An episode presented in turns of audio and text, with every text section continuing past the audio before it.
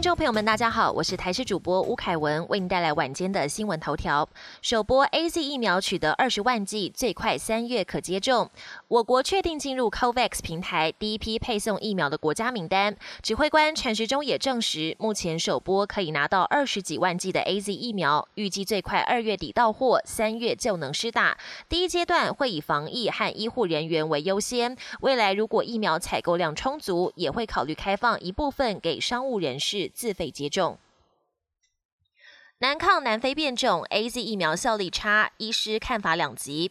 我国目前透过 COVAX 平台还有自行洽购买到最多的就是牛津 A Z 疫苗。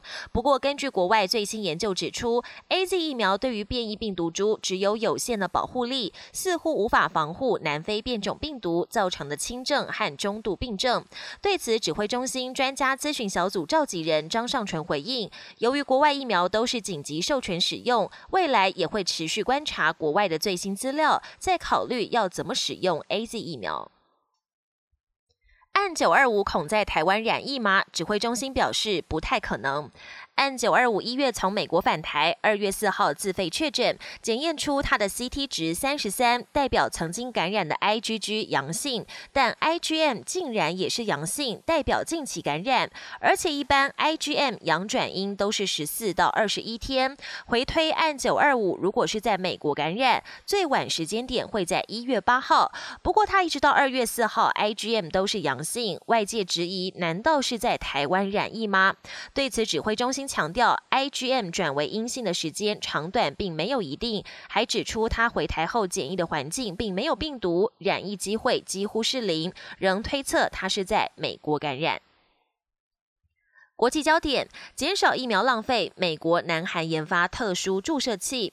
新冠疫情持续肆虐，现在各国把希望放在接种疫苗上。美国跟南韩还争相研发特殊注射器，改良针头设计，减少疫苗浪费。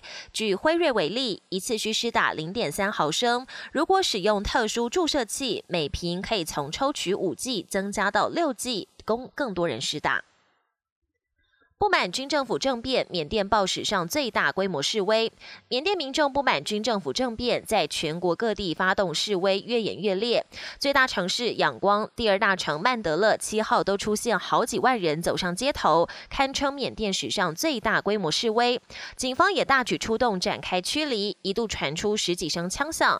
到了八号，抗议行动更是遍地开花，当局反制也不手软，对群众发射橡胶子弹，并且喷洒强力水。住场面相当火爆，极地涡旋席卷欧洲，滑雪圣地呈橘红色奇境。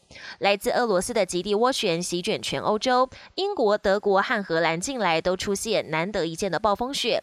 荷兰许多航班被迫取消，大雪也让河水上涨，淹没部分道路。英国的疫苗接种中心紧急关闭，许多民众因此扑空。另一方面，来自撒哈拉沙漠的沙尘也吹拂到欧洲，在阿尔卑斯山的滑雪胜地还形成一片橘红色的雪地奇景。